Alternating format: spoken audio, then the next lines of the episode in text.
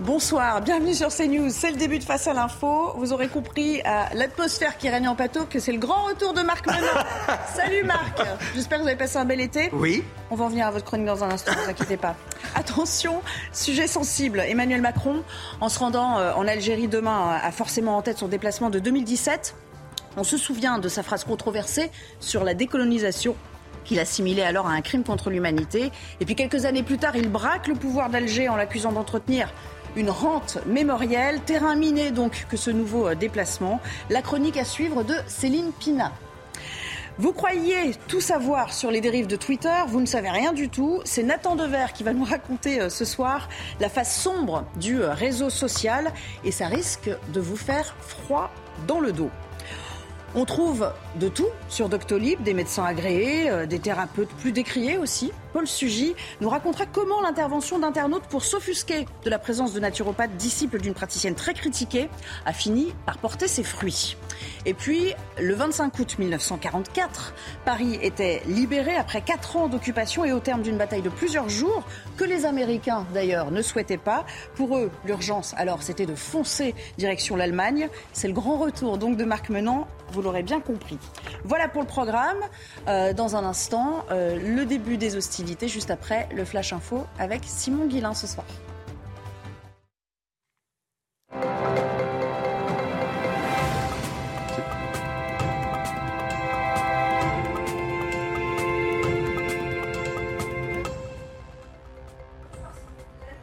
C'est à vous.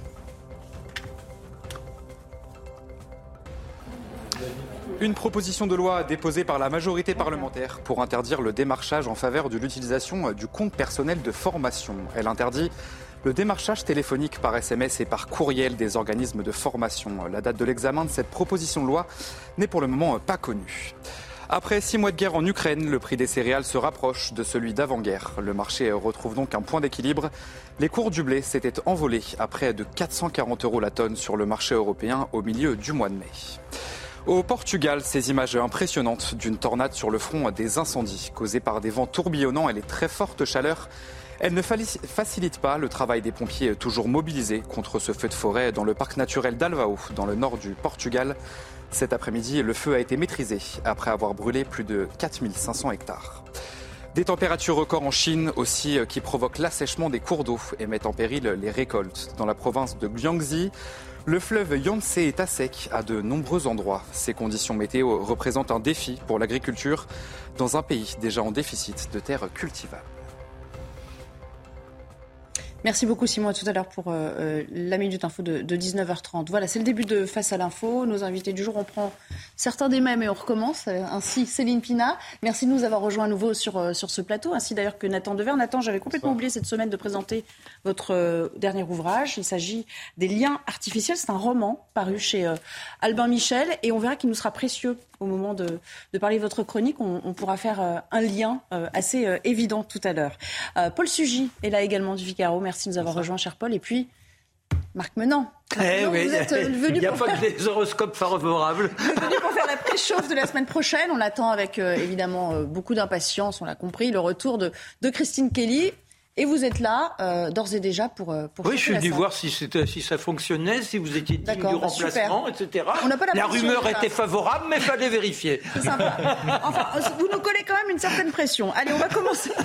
On va il commencer. dans les coulisses dans une activité de naturopathe. on va parler après avec Paul Sugy. Je suis sûre qu'il y aura plein de choses à dire à ce moment-là. C'est sûr, vous allez nous être précieux vous aussi. Céline, on commence avec vous ce soir. Vous avez choisi de nous parler du déplacement d'Emmanuel Macron en, en Algérie à partir de demain de ses enjeux, mais surtout euh, du risque que ce voyage s'avère être un piège pour un président euh, qui s'est euh, souvent trompé en se confrontant, je le disais tout à l'heure, au sujet algérien. Bah, tout à fait. En général, quand le président de la République évoque les relations entre la France et l'Algérie, il utilise à souhait le mot apaisement. Et c'est dommage parce qu'à chaque fois qu'il s'y est essayé, en fait, c'est plutôt une explosion qui a eu lieu. Et des explosions dont il n'est jamais rien sorti de constructif, que ce soit côté français ou côté algérien, parce que malheureusement, le problème du, mais, du et en même temps, c'est que quand on se crée des ennemis, on peut se créer aussi des ennemis des deux côtés hmm. de la barrière. Donc le premier voyage que euh, Emmanuel Macron va faire en Algérie, le fait en tant que candidat. À l'époque, on pense que l'Algérie, c'est quand même un passage obligé pour faire financer une campagne. Euh, les, élus socialistes le font, font souvent ce voyage en Algérie. Là, c'est le cas de, notre jeune président. Euh, Durant ce voyage, il explique que la colonisation est un crime contre l'humanité. Ça ne va pas du tout passer euh, en France. D'abord parce qu'il y a un certain nombre de personnes, pieds noirs ou harkis, qui sont intimement blessées par toute cette histoire. Et les réactions vont être extrêmement fortes. En octobre 2021, changement de braquet. Euh, le président de la République est avec des jeunes et il va expliquer que le système politico-algérien, enfin politico-militaire, se sert de la rente mémorielle pour bien établir son pouvoir et malheureusement ne crée pas en fait une sorte d'esprit de, de, nation.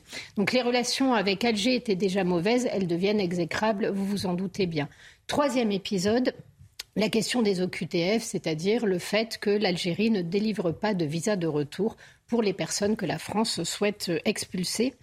Euh, à ce moment-là, on a un grand conflit et euh, Emmanuel Macron décide de suspendre euh, les, les, visas à direction de la France on voit l'immigration ne finit pas de, perturber le dialogue entre les deux pays, à tel point d'ailleurs qu'en 2019, quand il y aura une, révolte de la jeunesse qui va d'ailleurs aboutir à ce que Bouteflika parte, on s'en souvient pas, mais il y avait eu des euh, plans qui avaient été euh, sortis indiquant une possibilité euh, d'arrivée d'un million d'Algériens en mmh. France. On le voit dans la tête de la plupart des commentateurs, la destination de migration des Algériens ne saurait être autre que la France. Euh, la France qui est vue comme cette, la destination privilégiée, comme ayant un lien privilégié avec l'Algérie. Donc on peut imaginer, dans ces conditions, que la question de l'immigration euh, soit un, enjeu fort de ce déplacement. Pour Emmanuel Macron, c'est certain. En revanche, l'Algérie, elle, elle a clairement d'autres priorités. Et c'est en ce sens que cette rencontre peut s'avérer être un piège pour Emmanuel Macron. L'Algérie s'est construite sur la haine farouche en fait de la France et la, la dénonciation permanente des crimes coloniaux. D'abord parce que euh, c'est un très bon principe, vous unissez souvent une communauté en lui désignant un ennemi, mais ça ne peut avoir qu'un temps. À un moment donné, il faut que ce qui vous anime, ce qui vous anime en tant que nation, soit des sentiments positifs, des projets communs. Quand vous en êtes à touiller en permanence le passé pour justifier de votre pouvoir, ça dit quelque chose de vous qui est inquiétant, mais ça explique aussi pourquoi pour l'Algérie, en fait, la réconciliation n'est pas de ce temps et n'est pas d'aujourd'hui. Donc, euh, à Alger, on voudrait montrer que la France se soumet aux oukas, d'Alger. il y a derrière la question de la mémoire, il y a une volonté de voir la France repentante. Ce qui serait une erreur pour Emmanuel Macron, parce que du côté français, l'énervement profond, c'est sur ces OQTF, c'est sur cette absence de laisser-passer, sur cette impossibilité de gérer l'immigration. Donc on le voit bien, les, objectifs ne vont pas dans le même sens. Et l'un a intérêt à humilier l'autre et la France, malheureusement, n'a guère les moyens de se défendre contre euh, une humiliation potentielle. Donc pour Emmanuel Macron, le pari est très risqué. Alors, euh, il y a aussi le, coup de force euh, de Poutine contre l'Ukraine qui est au cœur, au cœur de cette question. Oui, tout à fait, parce que euh, on le voit, il y a la question des OQTF, mais Emmanuel Macron a également besoin euh, de relancer la production de gaz et d'assurer la fourniture de gaz et de pétrole à l'Europe, un petit peu moins à la France, mais à la France aussi quand même. Le seul problème, c'est qu'il est dépendant de la réponse de l'Algérie, mais il a très peu de moyens de pression en face. Ça fait quand même euh, beaucoup de vecteurs potentiels d'humiliation et très peu de moyens de pression pour être sûr de contrôler l'image que rendra ce déplacement officiel. Alors pourquoi les, relations entre l'Algérie et la France sont-elles si passionnelles au fond? En fait, parce qu'elles ont été longtemps construites sur le mensonge et le non-dit, et cela, j'allais dire, des deux côtés de la, de la Méditerranée. En fait, la relation est émotionnelle, et je ne sais pas si vous vous souvenez, à une époque, Dominique Moisy avait proposé de faire une sorte de géopolitique basée sur le sentiment. Et il expliquait que euh, le monde arabo-musulman était le monde du ressentiment, le monde occidental était celui de la peur, et le monde asiatique était celui de l'espoir. Et on a dans ce euh, ressentiment extrêmement fort en Algérie euh, le fait que la nation s'est essentiellement construite sur la désignation de l'ennemi et sur un colonialisme euh, érigé, j'allais dire, en absolu. Euh, le problème, c'est que côté français, cette mémoire, il y a eu énormément de morts pendant la guerre d'Algérien, donc cette mémoire est encore vivace. Et côté français, elle ne l'est pas moins, mhm. parce qu'il y a eu énormément de rapatriés. On en rappelle, la France en attendait 400 000, il y en a eu largement plus d'un million. Il y a aussi toute la question des harkis. Et ces blessures euh, intimes ne se sont pas d'autant moins refermées que pour le coup, elles n'ont jamais été reconnues. Le FLN a commis des actes absolument euh, barbares et terrorisants en Algérie. On a regardé ce qu'avait pu commettre l'armée française. On n'a jamais pu avoir un vrai discours sur ce qu'avait pu commettre le LFLN. Ça explique en fait les tensions. Et ensuite, euh, la guerre d'Algérie emporte aussi des enjeux qui dépassent le seul niveau émotionnel. On a vu la question de la légitimation du pouvoir à Alger. C'est une question qui est essentielle et l'incapacité en fait à porter un projet commun et un projet d'avenir autour duquel rassembler tous les Algériens fait que la question du passé est encore extrêmement importante pour légitimer le pouvoir en place. Et ce nouveau pouvoir a énormément d'appétit, il a le vent en poupe, il n'a aucunement intérêt de reculer sur ces questions-là. D'accord. Alors, euh, l'acuité des débats euh, en France même autour de la mémoire de la guerre d'Algérie euh, s'explique-t-elle comme outre-Méditerranée par la valeur politique de, cette question Le potentiel électorat que représentent d'ailleurs les, populations concernées par cette guerre? Est-il tel qu'il contribue à maintenir ce sujet au, premier plan? Alors, on peut parler d'à peu près 7 millions de personnes qui ont un rapport plus ou moins direct à l'Algérie, hein. de l'immigration algérienne, en passant aussi par les pieds noirs, les harkis, etc on pense que c'est un chiffre qui est assez sous-évalué. Donc oui, il y a une population qui est réelle. Mais au-delà de ça, les générations qui ont connu la guerre, elles sont clairement en train de, disparaître. Et pourtant, l'acuité de cette mémoire reste très forte. Je vais vous donner un exemple. El Watan, qui est le quotidien de référence en Algérie, en 2012, fait une enquête justement sur la question de la guerre d'Algérie. Et Jeune Afrique va le, publier. On se rend compte que 80% des sondés, donc des Algériens, sont euh, euh, incapables d'identifier les cinq dates clés de leur propre révolution. Seuls 4% sont capables de nommer un des négociateurs, par exemple, euh, des accords d'Évian. Euh, donc on est sur une mémoire qui est extrêmement floue. En revanche, dès que vous passez sur la question euh, de la relation avec la France, en avez plus de 50% qui gardent un certain ressentiment. Vous en avez 68% qui considèrent que le départ des pieds noirs était euh, une bonne chose et 84,5% qui traitent encore les harkis de traîtres dans un pays où traiter quelqu'un de harki est le summum de, l'insulte. Donc on voit que le ressentiment, et là on parle de toute la population, donc y compris des jeunes, le ressentiment a été scrupuleusement cultivé et on oublie que le ressentiment est un très très fort moteur en politique et qu'elle agit sur la psychologie des peuples en profondeur. Et c'est là qu'il y a un vrai souci dans le positionnement d'Emmanuel Macron. Autrement dit, c'est Kamel Daoud qui va euh, expliquer un certain nombre de choses Kamel Daoud a écrit Vous ne pouvez pas être français car vous êtes musulman. Et vous êtes musulman parce que vous êtes victime de la colonisation. Et c'est l'islam qui vous a préservé de l'effacement. Voilà l'idée force des avocats du diable. Donc voilà en fait l'idée force qui est transmise en Algérie. Et donc Kamel Daoud dit pour régler la question de la mémoire, il faut couper ce lien, le dissoudre dans les textes de la loi et dans les institutions. Autrement dit, euh, il faut arrêter cette exploitation du ressentiment parce qu'elle empêche à la fois des relations saines entre les deux pays, mais surtout elle empêche toute une population immigrée de trouver sa place en France parce que quand vous cultivez cette haine, Comment voulez-vous, alors que vous gardez des liens avec vos pays d'origine, trouver votre place dans un pays qui est vu comme un pays oppresseur, comme un pays violent, comme un pays, si, si vous y adhérez, si vous faites le français, vous rompez, vous trahissez vos origines. Donc euh, Emmanuel Macron a tout intérêt à sortir de cette nasse. Je crains malheureusement que ce ne soit pas ce qui se passe. Oui, donc vous pensez que cette visite pourrait apporter finalement plus de problèmes que de résultats euh, réels, concrets? Oui. Tout simplement parce que nous n'avons pas les, moyens. Il y a d'autres pays aussi, euh, comme le, Maroc, qui sont les, grands, qui, est le grand rival de, l'Algérie, qui, qui essaie de tirer parti aussi de cette situation En fait, ce qu'on risque surtout, c'est de se brouiller avec le Maroc, euh, parce qu'il est évident que pour l'instant, nous, on a besoin de l'Algérie qui n'a, elle, pas besoin de nous. En revanche, le Maroc, lui, aimerait qu'on le soutienne sur la question du Sahara occidental. L'Algérie aussi, mais forcément, ils n'ont absolument pas les mêmes intérêts. Et la tension est déjà extrêmement forte entre l'Algérie et le Maroc. Par ailleurs, regardez ce qui vient de se passer. Nous venons de partir assez piteusement. L'opération Berkane a été euh, annulée. Nous venons de partir piteusement du Mali.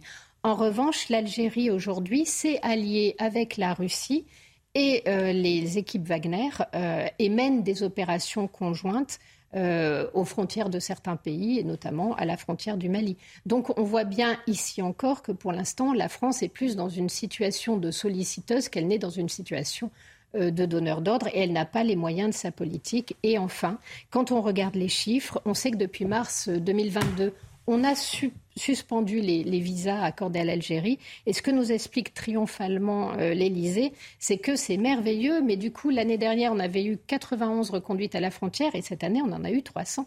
Vous vous dites, étant donné l'ampleur du problème, si c'est les seuls chiffres euh, que l'Élysée peut nous montrer, on est quand même très très mal dans cette relation. Et je crains fort qu'elle ne soit ni apaisée ni très constructive cette fois-ci encore. Euh, mais qu'est-il allé faire? Merci beaucoup Céline. Euh, qu'est-il allé faire dans cette galère hein? C'est un petit peu la question qu'on se pose, euh, Paul Sugy. Vu, vu ce qu'elle nous décrit du passé et des risques pour le futur, c'est quand même un peu, un peu compliqué pour lui aujourd'hui. Qu'est-ce qu'il a à gagner avec ce déplacement? Euh, je crois que tout le mérite de l'exposé de Céline est de faire la part des choses entre ce qui peut intéresser Emmanuel Macron d'un point de vue personnel, c'est-à-dire dans la politique euh, que l'on estime d'ailleurs assez sincère, je pense, euh, mémoriel qu'il a voulu conduire avec l'Algérie et sa volonté effectivement d'être le pacificateur et le mot apaisement qui est extrêmement récurrent dans son discours.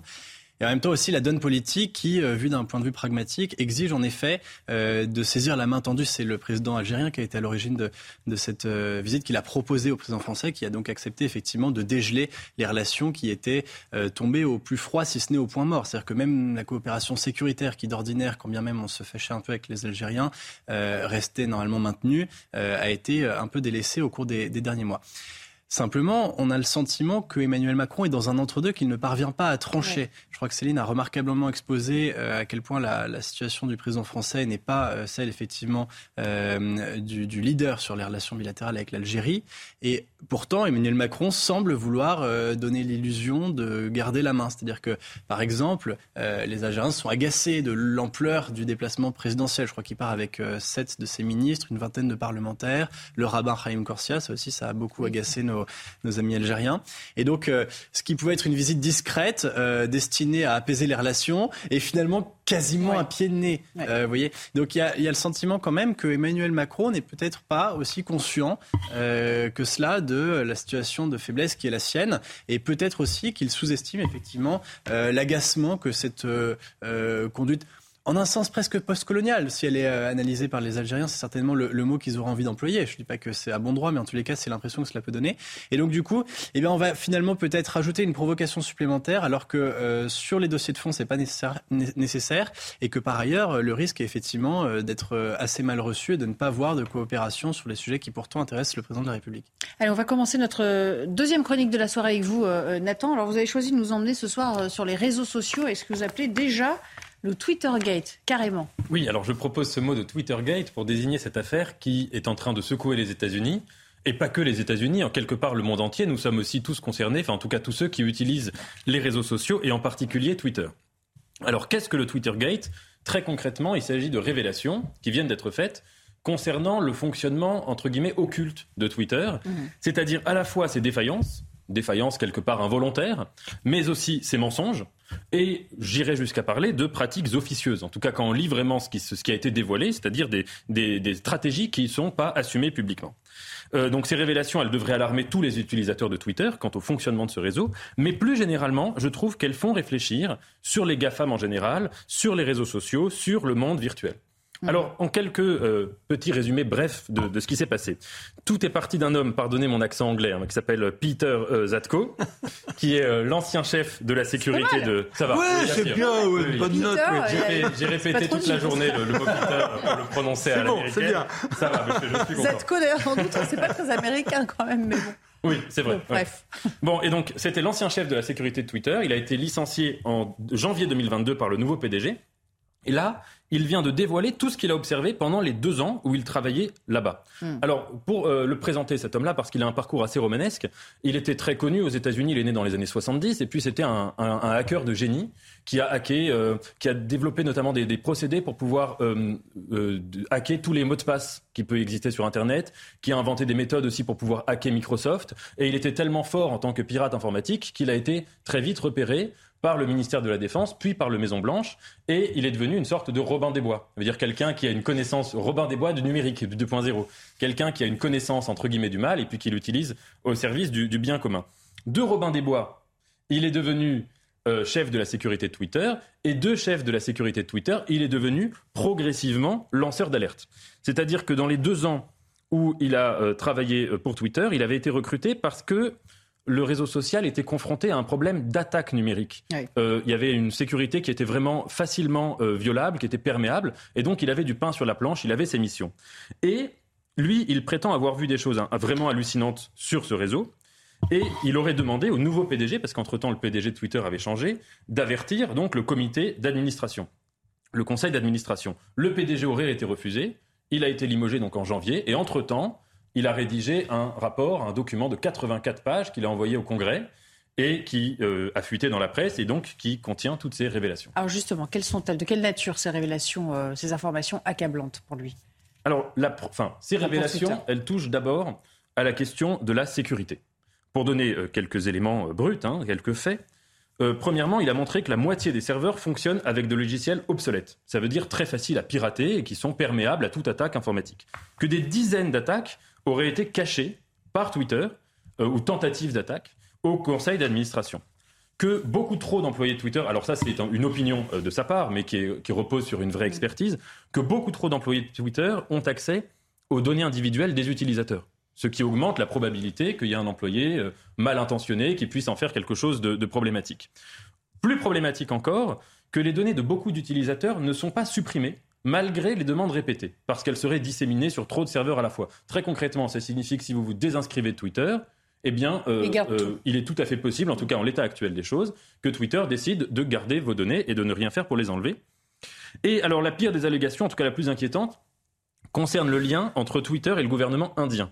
C'est-à-dire que le gouvernement indien aurait poussé Twitter à recruter des agents euh, de ce gouvernement qui travaillent avec, avec des hautes responsabilités et qui donc qui ont un accès aux données.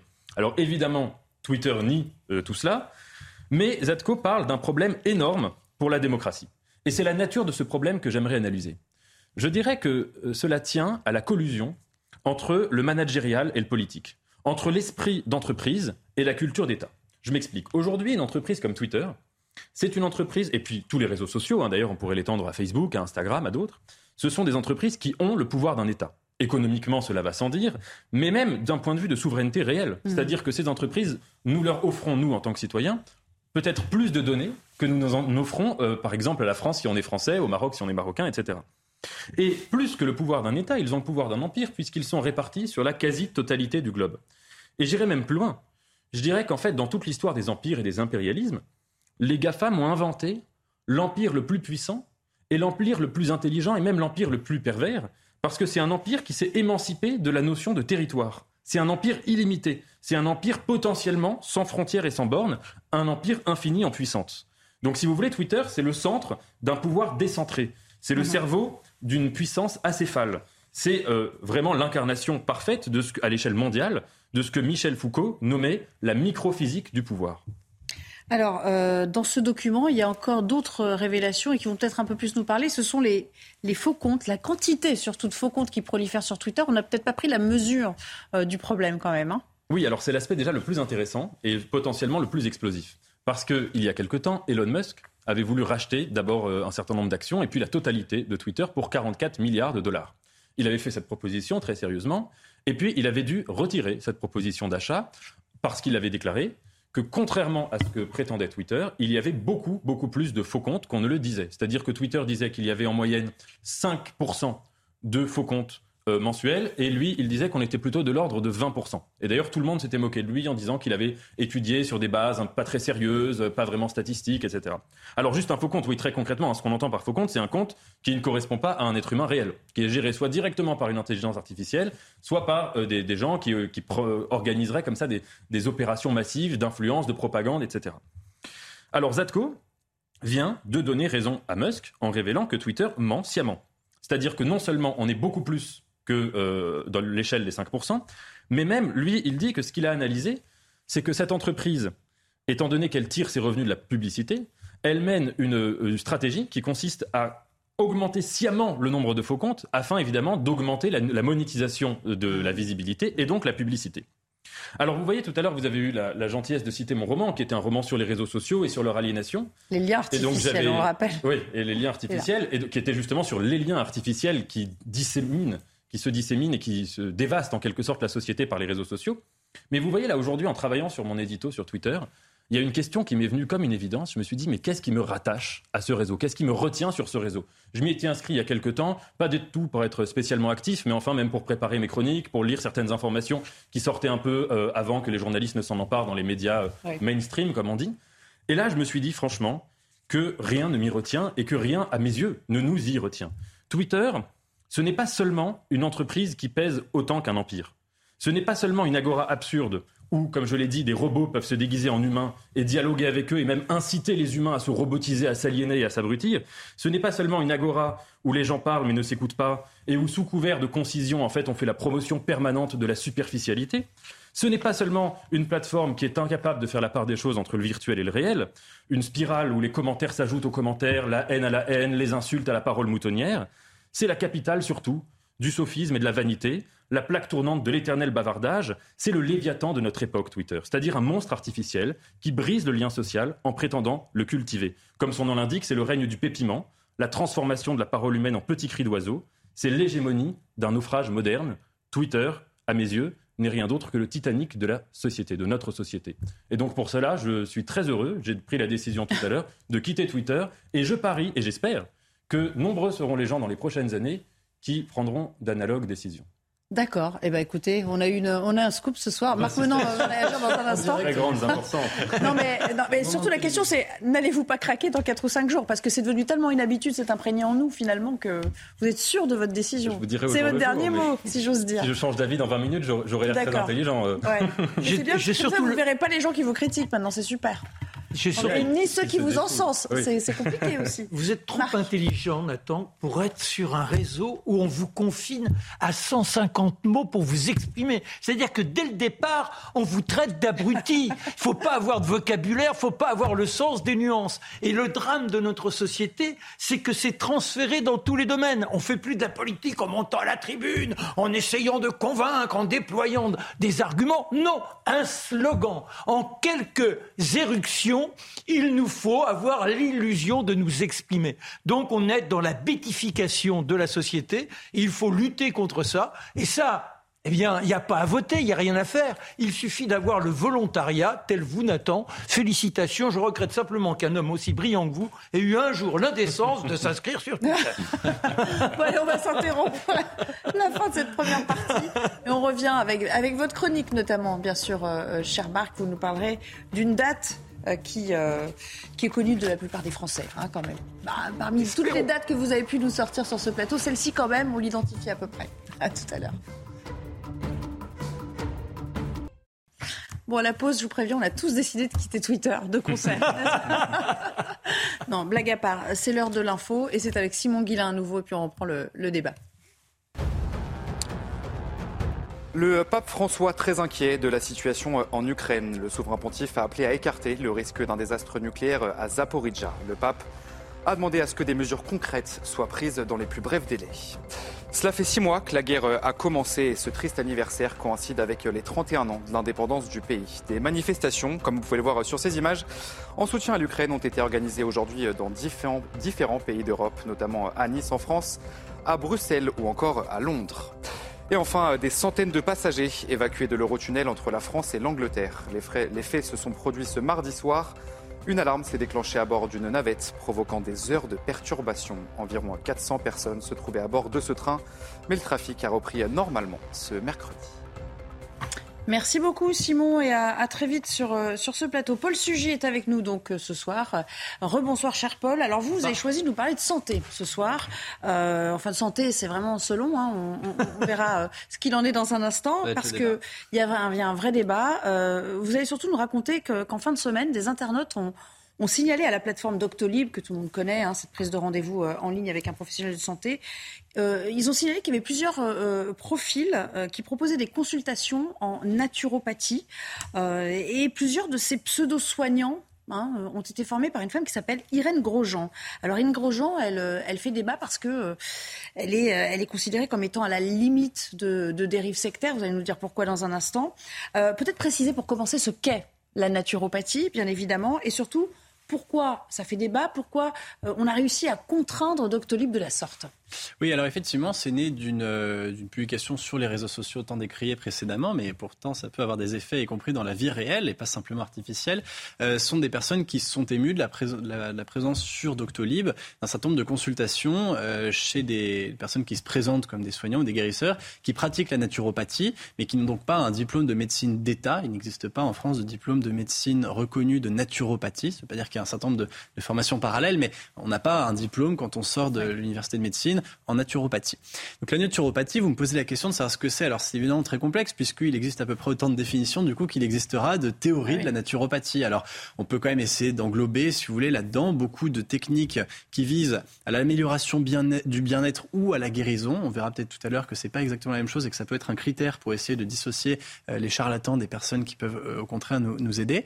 Et donc qui visent euh, à, améliorer le bien-être ou la santé des gens à l'aide de méthodes qui sont au choix, soit traditionnelles, soit qui usent euh, d'essence euh, végétale ou euh, récupérées directement dans la nature, voire on peut trouver dans la naturopathie des lithothérapeutes, des personnes qui nous soignent avec les pierres, des personnes qui nous soignent avec un certain nombre de, techniques, de massage, etc. Tout ça, ça peut faire partie, si vous voulez, de la naturopathie. C'est un champ extrêmement vaste.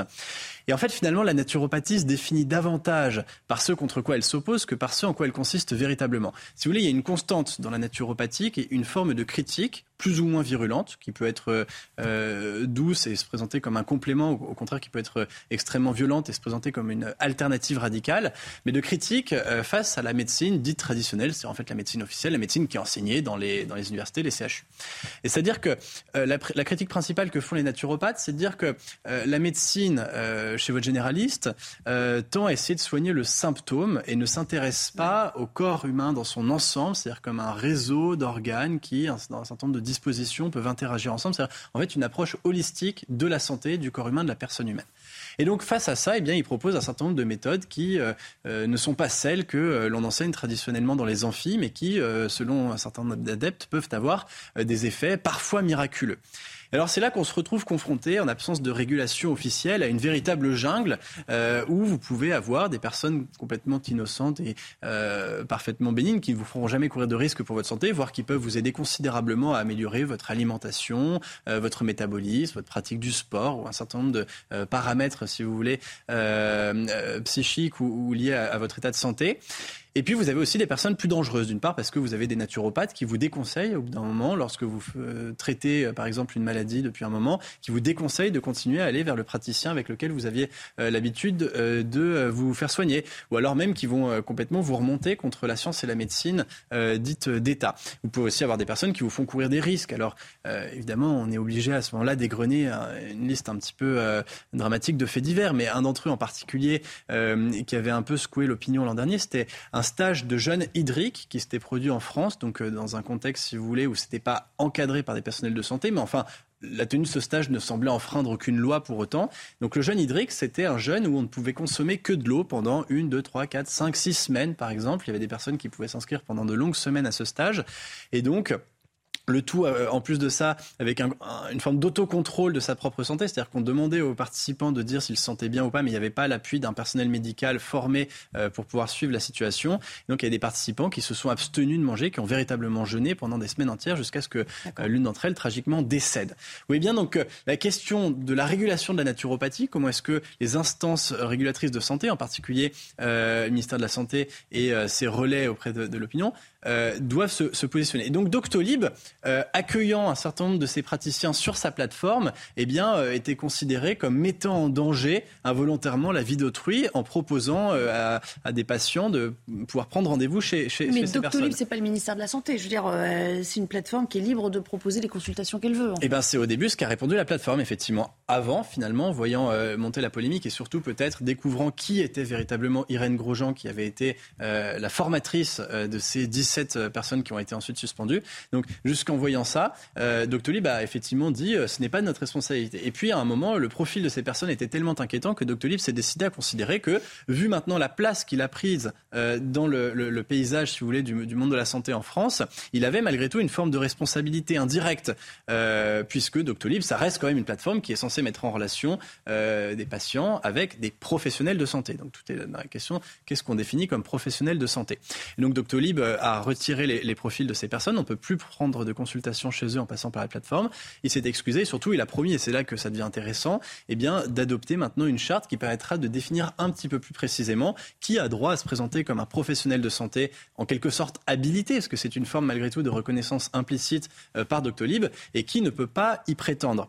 Et là, ça va être intéressant parce qu'il va falloir maintenant établir des critères peut-être un peu plus précis pour distinguer dans la galaxie assez vaste de ce que j'ai décrit comme la naturopathie, eh bien, euh, et par ailleurs, quelle que soit l'efficacité des remèdes qui sont proposés, la question n'est pas là. C'est-à-dire que vous pouvez aussi aller allumer un cierge à lourd, on y croit ou on n'y croit pas, mais ça ne fait jamais de mal à personne. Mais en revanche, sur Doctolib, eh ben, la, la, question c'est est-ce qu'à un moment on fait courir un, un risque aux personnes? Est-ce qu'on fait courir un risque en allant euh, directement consulter, voire même un risque euh, psychologique ou intellectuel en mettant en relation des patients avec des personnes qui ensuite vont avoir un discours qui peut euh, les remonter contre un moment la science ou la médecine traditionnelle qui pourrait, elle, avoir des, des solutions. Ça reste quand même aléatoire parce qu'on peut pas enquêter sur tous ces profils et sur toutes les personnes qui s'inscrivent ou qui se présentent comme telles. Alors c'est la responsabilité d'une plateforme. On a pu avoir l'occasion de débattre effectivement euh, dans un autre contexte qui n'a rien à voir avec le, monde médical ou sanitaire, de justement quelle est la responsabilité d'une plateforme par rapport bah, aux faux comptes ou aux personnes douteuses qui s'inscrivent dessus. Doctolib, c'est aujourd'hui maintenant c'est devenu la plus grande licorne française. Il y a eu des levées de fonds incroyables. C'est une très très belle réussite. Mais maintenant il faut être à la hauteur de la responsabilité que ça implique et justement mettre en place des moyens comme tout, comme d'ailleurs toutes les grandes plateformes, euh, eh bien pour être responsable du contenu qui est hébergé dessus. Hein. C'est tout mm. aussi simple que cela. Maintenant, ce qui est intéressant, si vous voulez, c'est d'essayer d'établir les critères de discernement euh, qui peuvent permettre de faire un petit peu le tri entre les charlatans euh, et ceux qui se présentent comme des naturopathes avec qui on peut avoir euh, un suivi qui serait intéressant. La première chose, je l'ai commencé à l'évoquer, c'est le critère de, du discours par rapport à la médecine. C'est-à-dire que si vous avez un naturopathe qui vous dit, qui est capable de reconnaître qu'au bout d'un moment, il n'est plus en mesure d'accompagner le patient et qu'il faut le réorienter vers un chirurgien, un praticien, un médecin diplômé, alors à ce moment-là, on a tendance à penser que la relation est rassurante. Quand en revanche, il y a euh, l'institutionnalisation d'une forme de méfiance, voire même la volonté de remplacer, par exemple, c'est souvent le cas avec les, euh, les personnes qui font euh, traiter un cancer. Vous avez beaucoup de naturopathes qui vous proposent des parcours censés guérir, le cancer. En particulier, le, le, stage de jeûne dont je vous ai parlé est vu par certains naturopathes comme une forme de solution quasiment miracle contre le cancer. Bon, et là, à ce moment-là, les personnes qui tiennent ce genre de discours vous proposent de vous désinscrire des traitements chimiothérapiques, par exemple, que vous pouvez suivre à côté. Donc là, on voit bien le danger.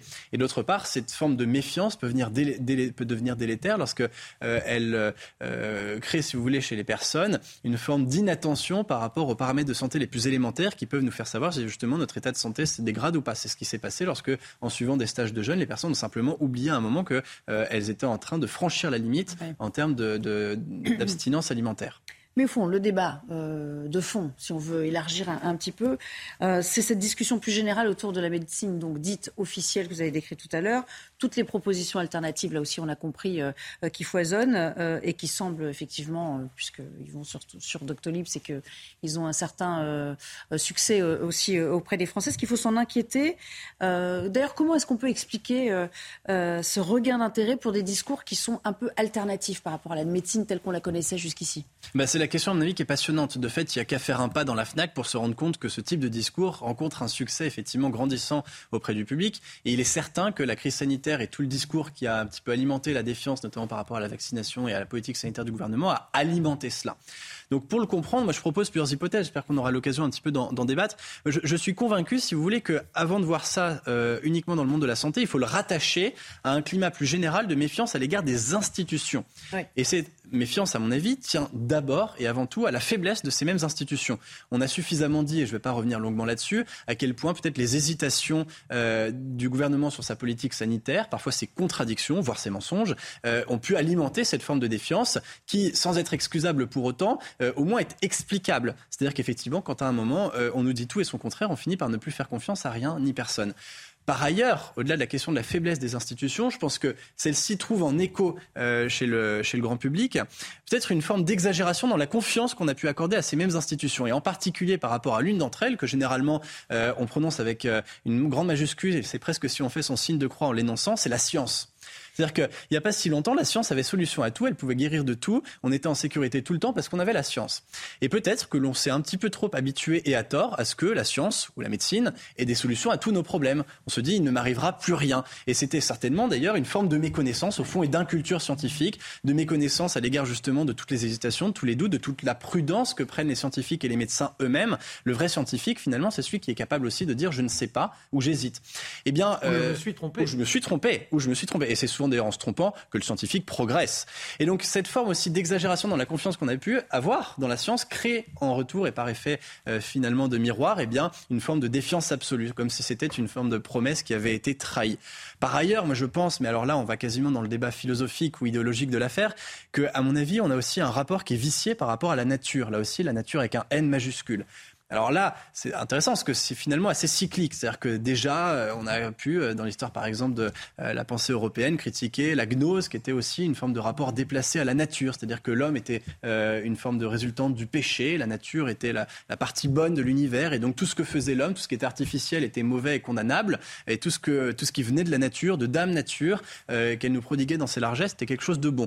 Peut-être aujourd'hui, on a un peu aussi cette forme de pensée qui est au fond un petit peu euh, un petit peu ésotérique, euh, une forme de croyance dans les bienfaits que nous prodiguerait la nature, alors que tout ce que créerait l'homme, les vaccins, les médicaments, l'industrie pharmaceutique, une forme de rédemption qu'on trouverait à travers. Voilà, exactement, une forme de rédemption face au péché de l'homme et à ce qu'il a lui-même institué. Alors il ne s'agit pas en retour de glorifier euh, ni le milieu hospitalier ni les politiques de santé, mais peut-être que justement on a un rapport un petit peu plus sain à retrouver, un petit peu plus équilibré, et que ce qui jette autant de patients dans les dans les bras de parfois certains des escrocs qui vont aller ensuite les, les, les jusqu'au bout avec, euh, grâce à la naturopathie, eh bien, c'est cette espèce de croyance sur laquelle la nature aurait réponse à tout et l'homme ne serait plus capable de rien. Merci beaucoup, Paul. C'était franchement, c'était passionnant. Celle-là, elle est pour vous quand même, Marc. Je suis sûre que vous avez plein de choses à dire. Et avant d'aborder votre chronique, parce qu'on sera aussi un peu près par le temps. Oui, oui. Alors déjà, il ne faut pas oublier, il y a à peu près 35 000 décès par an dus aux effets iatrogènes c'est-à-dire aux erreurs soit de, de, comment, de prescription, soit à des excès de médicaments. On retire à peu près 230 à 240 molécules qui sont sur le marché que l'on considérait comme efficaces et qui on s'aperçoit qu'elles sont nocives. Donc euh, oui, on a vénéré la science alors qu'il n'y a pas de solution miracle. Nous devons avoir une responsabilisation par rapport à notre santé. Or, par exemple, à la faculté de médecine, il n'y a que trois heures en tout et pour tout pour apprendre la nutrition. Or, aujourd'hui, tout à chacun sait, il n'y a pas un bon médecin qui ne vous dira pas faites attention à ce que vous prenez à votre table, car c'est corrupteur de votre corps. Pour expliquer la défiance. Oui, mais, oui mais, il faut bien comprendre pourquoi cette défiance. Et c'est parce qu'il y a eu de nombreux échecs et que l'on se précipitait sur les médicaments. La personne qui dit oh je vais pas bien, bon, aujourd'hui vous vous rendez compte que le deuil est considéré comme une maladie. C'est-à-dire qu'on a tellement conçu de médicalisation de l'individu qu'il nous faut avoir une recette sans aucune responsabilisation. D'où l'abus des médicaments, ce qui a été dénoncé dans de nombreux livres d'ailleurs. on revient surtout. Voilà, voilà. Et bien sûr, on précise, hein, et afin de clore cette chronique, les naturopathes ne sont pas des escrocs, enfin pas tous, bien évidemment, dans leur large Non, mais certains vont jusqu'à inquiéter la Miss dans son rapport qui consacre de plus en plus de place pour le Mais ça reste quand même une vraie profession. devrait être interpellée. Et regardez, il y a, aussi beaucoup de gens qui se détournent de la médecine parce que justement ils ne sont pas pris en charge humainement. Marc. Oui, en un mot, en un mot. Moi, il y a deux jours, j'ai. Parce qu'on rogne sur votre chronique. Ah non, non, non, non, mais j'ai une araignée ô combien perverse qui a profité de la nuit pour venir me piquer. J'avais l'œil comme ça. Eh bien, j'ai pris de l'argile, je me suis fait des cataplasmes pendant deux jours. Et regardez, je suis presque présentable, ma laideur est naturelle. non, mais franchement, on n'y voit rien du tout. Non, mais franchement, on n'y voit que du voilà. Quoi. Franchement, c'est très très bien. Bravo, vous allez nous donner la recette quand même. On va pas sortir de ce plateau sans recette. Allez, vous allez nous parler, nous évoquer une date, évidemment, euh, que chacun, euh, ça évoque quelque chose à, chacun d'entre nous. Euh, dans deux ans, on fêtera les, les 80 ans d'ailleurs de cet événement. La libération de Paris, quatre ans de cauchemar, quatre ans d'enfer, et l'espoir qui naît le 6 juin 1944, le débarquement, la nouvelle est là. Elle voltige de clocher en clocher. Peut-être que Paris, enfin, va sortir des contraintes qui lui sont imposées, je dirais presque de la famine. Il faut savoir qu'au mois de juillet, en 1944, un œuf est vendu 20 francs. C'est le prix d'un repas avant la guerre. Le kilo de pain, il est à 35 francs. On crève, forcément. Il y a ceux qui font bonne poche grâce au marché noir. Mais la population est dans une déliquescence morale. Et puis il y a l'agitation, les partisans, ceux qui sont là, qui depuis des années risquent leur vie pour essayer de bouter l'Allemand, le Bosch, hors dehors de la France. Le général de Gaulle, le 6 juin, n'a même pas été prévenu du débarquement. Il l'apprend comme les autres ça, ça le vexe. Il débarquera en France le 14 juin, à Courseul, à côté de Bagneux. On l'accueille en libérateur. Mais la route est encore longue. Très, quand je dis Londres, c'est quand même drôle comme glissement. Elle est encore longue. Et ce qui est extraordinaire, c'est qu'il a une hantise de général de Gaulle. C'est que la libération se fasse sans la présence officielle des Français. Les Américains ont goupillé un plan, je dirais, d'accaparement de nos institutions. Et ce plan langote va permettre, on a même prévu une monnaie, on a déjà fabriqué des billets et on sera donc sous le joug américain. Et le général de Gaulle dit, on ne s'est pas battu pour rien, il faut qu'on soit reconnu. Nous sommes la France, Vichy n'a pas existé. Et donc, il n'a qu'une obsession, c'est de rendre visite à Roosevelt. Roosevelt ne veut pas entendre parler du général de Gaulle. de Gaulle, de Gaulle, mais oui, de Gaulle, c'est un général et par conséquent, il est suspicieux. Le voici à Washington. L'entretien est très long. Et Roosevelt vacille. Quelques jours plus tard, on reconnaît enfin le gouvernement provisoire dont le président est le général de Gaulle. Que se passe-t-il dans Paris? Oh, les grèves commencent à se manifester. Il y a d'abord les cheminots, puis après la RATP, les gendarmes. Et le 19, la police. La police, elle, qui fin juillet osait encore des rafles contre les juifs, eh bien on voit les premiers policiers qui prennent les armes et les retournent contre les Allemands. Ils se jettent sur la préfecture et on voit passer un personnage à vélo, comme aurait dit Bourville. Il a ses petites sacoches. C'est Roll Tanguy, un communiste, un personnage sulfureux. Oh là là, on l'a connu durant les grandes grèves en 36. Ce gaillard-là, ensuite, on l'a retrouvé à la guerre d'Espagne. Il était du côté des républicains et forcément, il a été l'un des premiers à mener la lutte. Un coco, un communiste. Et il est chargé de la résistance à Paris. Et quand il voit ces policiers, alors qu'il a dans ses sacoches des affiches pour appeler à la sédition parisienne, eh bien, il se présente, on a du mal à le reconnaître, et il finit par obtenir qu'il se rallie à lui, et le voilà, le chef de cette résistance engagée. Leclerc, lui, il est avec les Américains, il a débarqué début août. Ah, Leclerc, la deuxième DB, et parmi ces gaillards, il y a la Nueve. La Nueve sont les Espagnols qui on les retrouve. Les républicains, des anarchistes, des communistes, des socialistes, mais des gaillards qui n'ont peur de rien. Et Leclerc a eu une impatience. Alors que Adenauer a décidé d'oublier Paris. D'ailleurs, il y a Bradley, qui est son adjoint, autre général, qui dit Mais ce n'est qu'une tache d'encre, Paris, c'est pas dans notre stratégie. Nous, ce qui compte, c'est l'Allemagne. Eh bien, Leclerc piaf il décide d'envoyer la Nueve avec euh, le capitaine Drone. Et il lui dit Drone, vous me prenez vos 160 bonhommes et vous montez à Paris. Quand Bradley apprend, apprend ça, c'est un séditieux, il faudrait presque le fusiller. Et heureusement, De Gaulle a agi, il rend visite à Eisenhower et il obtient enfin l'ordre de monter sur Paris. Et le 24, le 24 au soir, on a De Gaulle à Rambouillet qui rencontre Leclerc et il lui dit il faut engager vite, filer sur Paris, car sinon on risque une nouvelle commune. Alors, on l'attend forcément pour foncer, puisque déjà on a les fameux Espagnols, ceux de la Nueve, qui se sont présentés à l'hôtel de ville.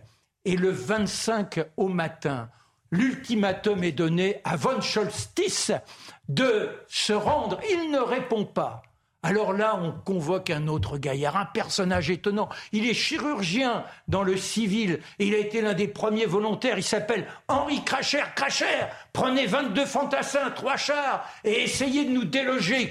Van Krotstitz, qui est à l'hôtel Meurice, et avec euh, ses personnage d'un courage inouï, d'une audace incroyable, qui affronte les balles des Allemands qui sont là, cachés dans les Tuileries. Il remonte jusqu'à l'hôtel Meurice. Et la crachère est le premier à s'engouffrer dans le hall. Une rafale de mitraillettes, il a repéré la silhouette qui l'avait visée. Il la bat de deux balles. On lance une grenade et il va arrêter von Scholstis. Il y aura ensuite la reddition signée à Montparnasse et puis le fameux discours, le soir à l'hôtel de ville, De Gaulle, De Gaulle qui dit il y a des minutes qui dépassent chacune de nos vies. Paris, Paris outragé, Paris brisé, Paris martyrisé, mais Paris libéré, libéré par lui-même. Et là, il y a Bidot qui l'a accueilli, et Bidot qui dit même en général, il faut proclamer la République. Et là, il est furieux, il dit La République, elle a toujours existé. Vichy est nul et non avenu. C'est comme ça que se termine le 25 août. Bravo. Bravo. Moi, je dis bravo. Franchement, c'était merveilleux ce soir. Merci beaucoup, Marc. Vous avez vu, il est en forme pour la rentrée. Merci, à tous les quatre. Tout était très passionnant. Malheureusement, c'est tout le temps qu'il nous reste.